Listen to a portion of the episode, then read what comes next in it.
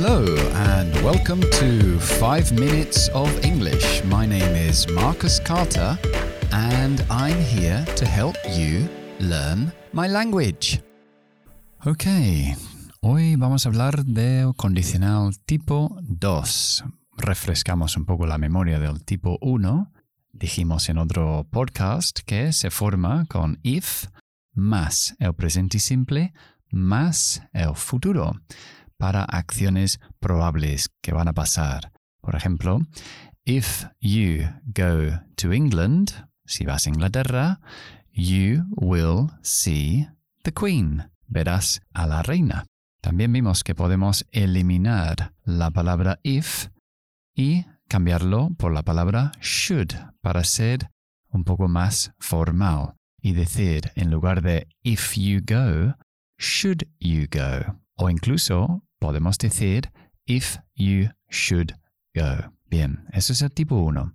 Ahora vamos con el tipo 2, que es lo que llamamos el subjuntivo del presente, the present subjunctive conditional. Pero todo el mundo le llama el tipo 2. Bien, y la estructura es if más el pasado simple, porque realmente es un subjuntivo, pero nosotros no tenemos el modo subjuntivo de verbos, entonces lo expresamos con el pasado simple. Más el condicional. Recordamos que el condicional es would. Would es un verbo modal, por lo tanto, después de los modales usamos un infinitivo sin to. Decimos would go, would play, would see, no would to go, would to play. Bien, por ejemplo, podemos decir if you went to London, si fueses a Londres, you would see the Queen. Verías a la reina. Usamos el condicional tipo 2 para hablar de situaciones imaginarias del presente. Es una hipótesis. La intención es que no se va a cumplir la condición. If you went to London, si fueses a Londres, pero no creo que vaya a pasar eso. Pasaría lo siguiente, pero como no vas a ir a Londres, pues no va a pasar lo siguiente. Bien, podemos ir un poco más allá y como con el primer tipo cambiamos if por should, pues con el segundo tipo cambiamos if por el verbo to be. Esto se llaman las inversiones de los condicionales. En lugar de decir if you went, podemos decir were you to go. Usamos un infinitivo, el full infinitive completo. Were you to go to London? Was he to go to London? Were I to go to London? Recordamos que cuando usamos el subjuntivo no tenemos que cambiar entre was y were. De hecho, es más común utilizar were para todas las personas. If I were, if you were, if he were. Así.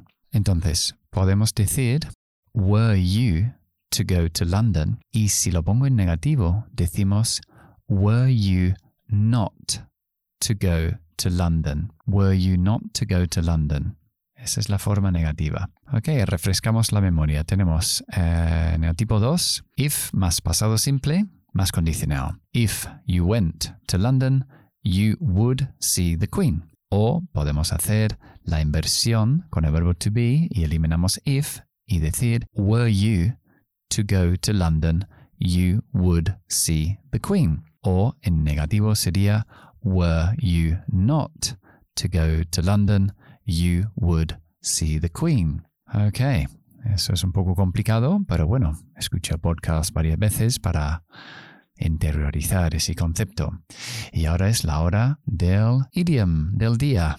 Y el idiom de hoy es uh, vigilar algo. Nosotros decimos keep an eye on something. Keep an eye, mantener un ojo en algo. Keep an eye on something. Por ejemplo, podemos decir, hey, um, would you mind keeping an eye on my bicycle for a minute? Would you mind keeping ing después de mind. ¿Te importaría echarle un ojo a mi bicicleta durante un momento? Would you mind keeping an eye on my bicycle for a minute? Bien, eso es todo por hoy. Y recuerda, si os gusta el podcast, compártelo con amigos y familiares que a lo mejor les haces un favor. Ok, hasta siguiente. See you soon. Bye bye.